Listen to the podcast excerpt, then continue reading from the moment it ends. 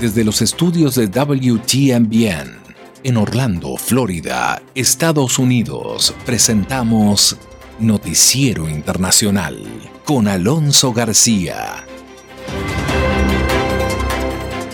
Un cordial saludo y gracias por permitirme compartir con usted estos minutos de noticias con los hechos más relevantes de Estados Unidos, América Latina y el mundo. Ya es miércoles, miércoles 21 de julio del 2021.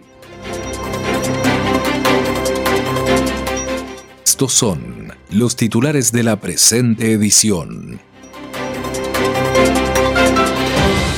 Siguen en aumento los cruces ilegales por la frontera sur de Estados Unidos.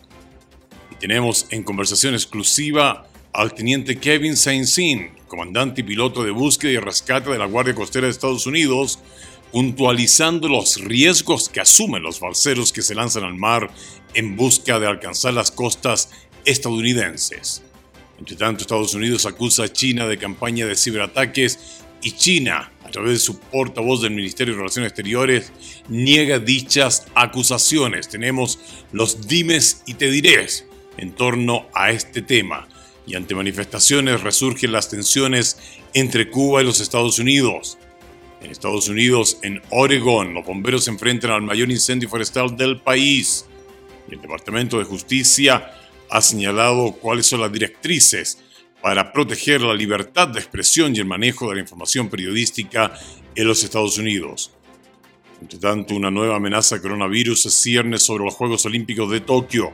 ¿Cuáles son las medidas de seguridad que se están tomando en estos Juegos Olímpicos?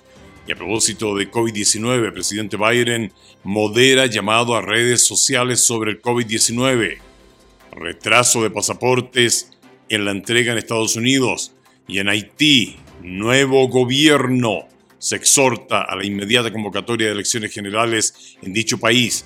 ¿Y sabía usted que hay un vínculo entre el lenguaje, la emoción y la salud? Vamos a tener un reporte especial allí que ha preparado Alonso Castillo. Todo esto acá en Noticiero Internacional. Estamos presentando Noticiero Internacional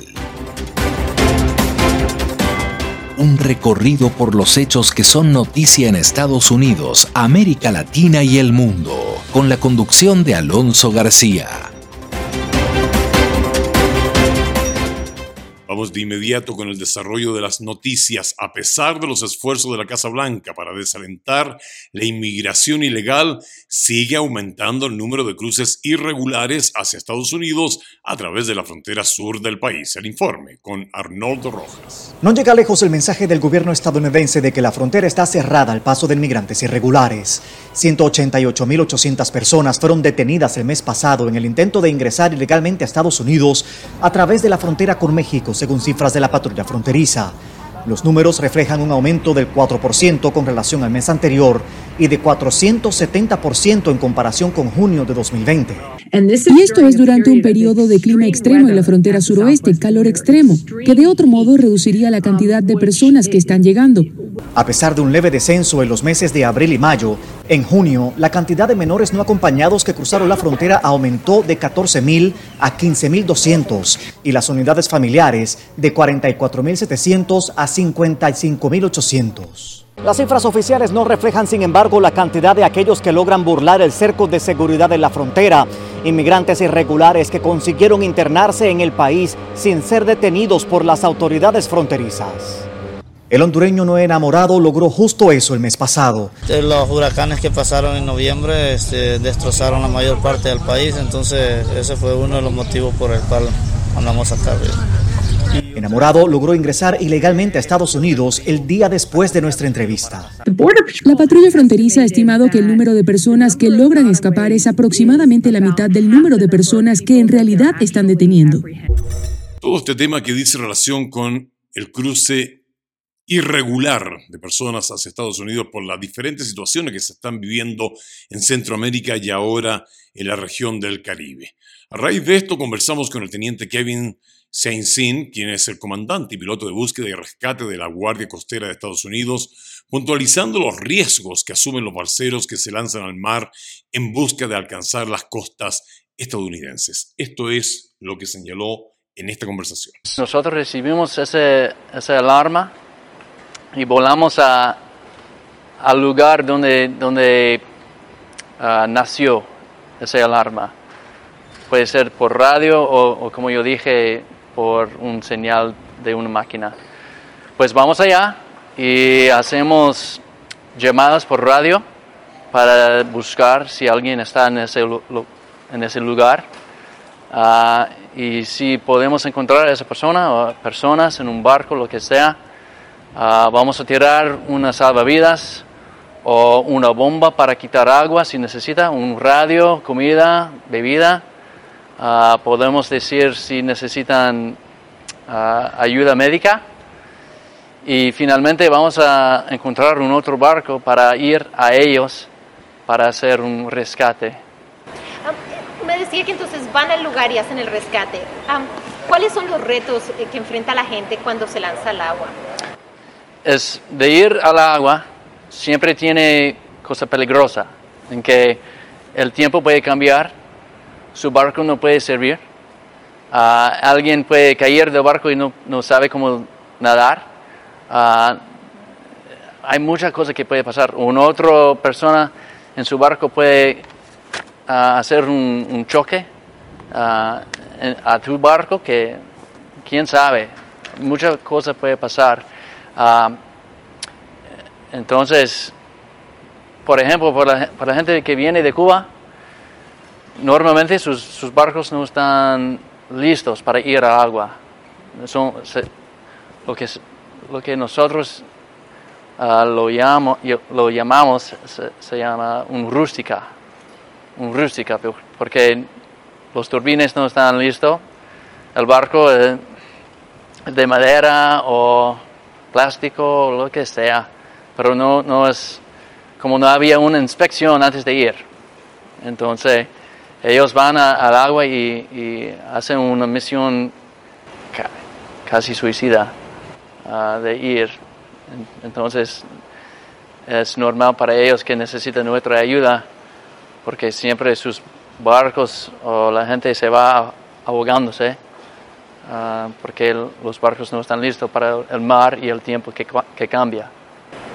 ¿Cuál es su mensaje para la gente eh, en Cuba, en Haití, en estos lugares? Eh, ¿Cuál es el mensaje que quiere que escuchen, que, que, sepan que no vengan? Mi mensaje es que, por favor, no va, no va al mar. Su barco probablemente no va a estar listo para ir porque el tiempo, el tiempo puede cambiar. Tú puedes ver, ahora mismo tenemos tormentas allá y viene y se va sin avisar. Y el mar puede cambiar también con las olas. Es bien peligroso y siempre hay gente que, que muere. Siempre. Un, un viaje empieza con como 30 personas y tal vez 20 llega como dos semanas pasadas. Dos semanas pasadas había un, un rústica, estaba viajando a, los Estados Unidos y algo pasó, yo no sé qué pasó. Un crucero, un grande bote lo, chocó o el tiempo se cambió o un grande ola. No habían preparado por eso y nosotros solo encontramos a 13 personas, sí, 13 personas. todavía hay nueve personas que quién sabe lo que pasó. Pasando a otro ámbito de la noticia, el presidente Joe Biden prometió fortalecer la ciberseguridad de Estados Unidos. Esto cuando la Casa Blanca acusó oficialmente el día lunes a China de ser responsable de varios ataques durante los últimos meses. Sin embargo, aún no dijo si impondrá sanciones o no.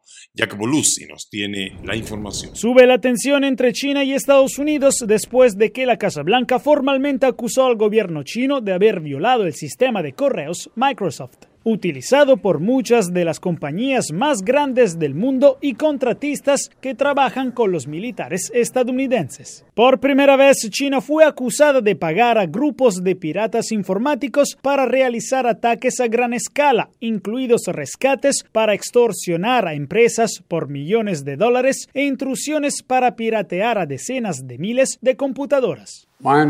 Tengo entendido que el gobierno chino, al igual que el gobierno ruso, no está haciendo esto por sí mismo, sino que está protegiendo a quienes lo están haciendo, y tal vez incluso acomodarlos para poder hacerlo. Esa puede ser la diferencia. La OTAN, la Unión Europea y otros aliados también condenaron las acciones chinas. El gesto fue algo inusual, considerando que la mayoría de los países miembros de la UE se han mostrado reacios a criticar públicamente a China, un importante socio comercial. Este comportamiento irresponsable y dañino resultó en riesgos de seguridad y pérdidas económicas significativas para nuestras instituciones gubernamentales y empresas privadas y ha mostrado efectos indirectos y sistémicos significativos para nuestra seguridad, economía y sociedad en general. Al cierre de esta nota, el gobierno de China aún no se expresó sobre estas acusaciones mientras cuatro ciudadanos chinos han sido acusados en una campaña global de piratería dirigida a decenas de empresas, universidades y agencias gubernamentales en Estados Unidos y en el extranjero, dijo el lunes el Departamento de Justicia de Estados Unidos. Hasta el momento la Casa Blanca no ha tomado ninguna acción concreta y aún no impuso sanciones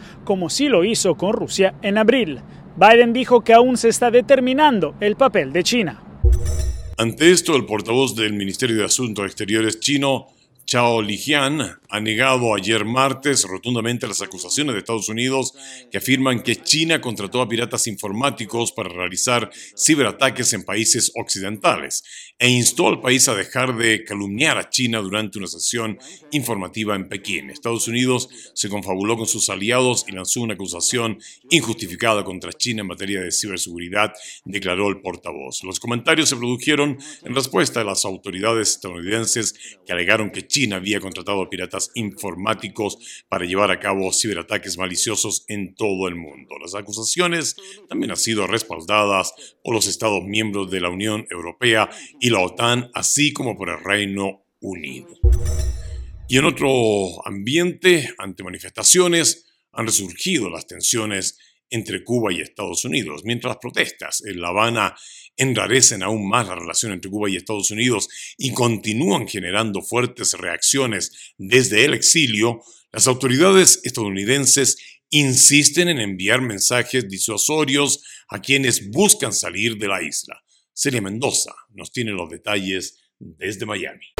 A 168 kilómetros de Key West, en la capital cubana, el gobierno de Miguel Díaz Canel sigue repitiendo su mensaje antiestadounidense, mientras la consultoría independiente Cubalex reporta más de 150 arrestados y desaparecidos tras las protestas. Ahí está el acecho, el ala dura del Congreso norteamericano, afilándose los dientes y exigiendo a sus adversarios políticos de la actual administración que actúen ya contra Cuba que convoquen al Consejo de Seguridad y que consideren un acto hostil y una amenaza a la sacrosanta seguridad nacional del imperio cualquier intento de migración masiva hacia sus costas. Sin embargo, para el exiliado cubano Juan Garau, esta crisis en la isla es un momento para encontrar unidad en el Congreso estadounidense. Nosotros necesitamos la, la unión de, de los republicanos y los demócratas. Esto es un problema de los hombres buenos y malos los que sean demócratas o republicanos, pero que tengan la columna vertebral frente al castrismo.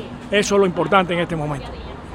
Garau se pronunció en contra de los llamados de los cubanos en el exilio a promover el despliegue de las conocidas como flotillas en el estrecho de la Florida. Cualquier cosa que se haga irresponsablemente, por aunque sea la mejor buena voluntad que haya, si no hay experiencia, no va a funcionar y puede provocar que haya muchos muertos en alta mar y más contra un régimen criminal como el régimen terrorista de los Castro. Con un mensaje disuasorio a los cubanos que pretenden salir, se pronunció la suboficial Nicole Grohl, vocera de la Guardia Costera. Quieren subirse a sus botes e ir a Cuba y tratar de llevar suministros para sus familias o intentar sacarlos de la isla y traerlos aquí, pero no pueden hacerlo. Es ilegal que los estadounidenses entren en territorio cubano sin permiso. El mensaje de la Guardia Costera de los Estados Unidos es claro, que no se arriesguen tratando de llegar al sur de la Florida, en especial porque muchos de ellos, a pesar de hacer ese viaje, serían regresados a su país de origen. Vamos ahora a Oregon. Más de 2.000 bomberos se desplegaron para contener el mayor incendio forestal activo del país, tal como se muestran imágenes que fueron divulgadas el lunes recién pasado. El llamado incendio de Burktech se entendió por un territorio de más de 1.230 kilómetros cuadrados. Hasta ahora los bomberos han contenido un 30% del incendio, según informó el Departamento Forestal de Oregon. El clima cálido y seco facilita la propagación de las llamas, complicando el trabajo de las autoridades. En otro entorno, el gobierno del presidente Joe Biden ha emitido nuevas directrices con las que busca proteger la libertad de expresión y el manejo de la información periodística en Estados Unidos. La información nos la proporciona Héctor Contreras desde Washington, D.C. El Departamento de Justicia de los Estados Unidos instruyó a los fiscales federales de la práctica de confiscar la información de periodistas en investigaciones que contengan datos filtrados y el secretario de Justicia de Estados Unidos, Merrick Garland, afirmó que la medida se enmarca en la primera enmienda de la Constitución, que ampara el derecho a la libre expresión. Para poner la instrucción en efecto, el fiscal Garland emitió un memorándum en el que aclara que los fiscales pueden, en casos específicos, obtener los datos de las comunicaciones de los periodistas, como cuando el reportero sea sospechoso de trabajar para agentes de otro país o para organizaciones terroristas, e incluye una excepción para situaciones con riesgos inminentes, como secuestro o delitos contra niños. El fiscal Garland se vio obligado a actuar luego de las críticas que surgieron cuando se informó que durante el gobierno del expresidente Donald Trump, el Departamento de Justicia había obtenido datos de periodistas del diario The Washington Post, de CNN y de New York Times como parte de una investigación sobre quién había divulgado los secretos del gobierno relacionados con la pesquisa de Rusia y otras cuestiones de seguridad. Esta nueva política codifica en gran medida el compromiso que el fiscal Garland hizo en junio, cuando afirmó que el Departamento de Justicia abandonaría la práctica de confiscar la información de los periodistas en investigaciones sobre filtraciones. Por su parte, los defensores de los medios y de los derechos de los periodistas celebraron la medida que fue impuesta por el propio presidente Biden, quien catalogó esta práctica como errónea y dijo que durante su gobierno no se permitirá que el Departamento de Justicia obtenga los registros de llamadas y correos electrónicos de periodistas. Vamos ahora a los Juegos Olímpicos en Tokio. Siguen creciendo los casos de COVID-19 en la propia Villa Olímpica, a pocos días de que comience el evento deportivo más importante del mundo. Mientras las autoridades confirmaron el aumento de casos de coronavirus entre los atletas de los Juegos Olímpicos, autoridades de salud en Japón encendieron las alarmas por la falta de personal médico para atender a los contagiados en el país. Divaliset Cash nos tiene el reporte. El espíritu de las Olimpiadas se extiende en Tokio, pero también la transmisión del COVID-19. En las últimas horas fue confirmado el contagio de por lo menos seis atletas, incluyendo una gimnasta y una tenista de origen estadounidense. A cuatro días de dar apertura, el total de infecciones relacionadas con los Juegos es ahora de 58 desde el primero de julio. Pese a las alarmas, alrededor de 11.000 atletas competirán en los Juegos Olímpicos hasta el 8 de agosto. Según el doctor Brian McCroskey, presidente del panel independiente de expertos médicos de Tokio 2020, se esperaba la presencia del virus en las Olimpiadas. Hacemos las pruebas porque son una forma de filtrar a las personas que podrían estar desarrollando una infección y convertirse en un riesgo más adelante, por lo que las identificamos temprano, las separamos de otras personas y las manejamos, las cuidamos y monitoreamos sus contactos. Aún así, en medio del estado de emergencia en Tokio y de un lento proceso de vacunación, las autoridades confirmaron este lunes 727 nuevos casos en la ciudad. Tenemos escasez de médicos y enfermeras y ahora mismo estamos en una situación en la que tenemos que enfrentar juntos esta enfermedad infecciosa. Si alguno se enferma o si ya no están trabajando, creo que la situación empeorará aún más. En medio de este panorama, Japón inaugurará oficialmente este viernes unos Juegos Olímpicos sin igual. Eso ha sido todo por hoy en Noticiero Internacional. Nos volvemos a juntar mañana acá en este mismo punto de encuentro. Esta ha sido una producción de la WTMBN. Nuestro agradecimiento al Broadcasting Board of Governors por el apoyo dado con corresponsales en los lugares de los hechos. A nombre de todo el equipo le deseamos un día maravilloso. Cuídese mucho. Nos juntamos acá mañana.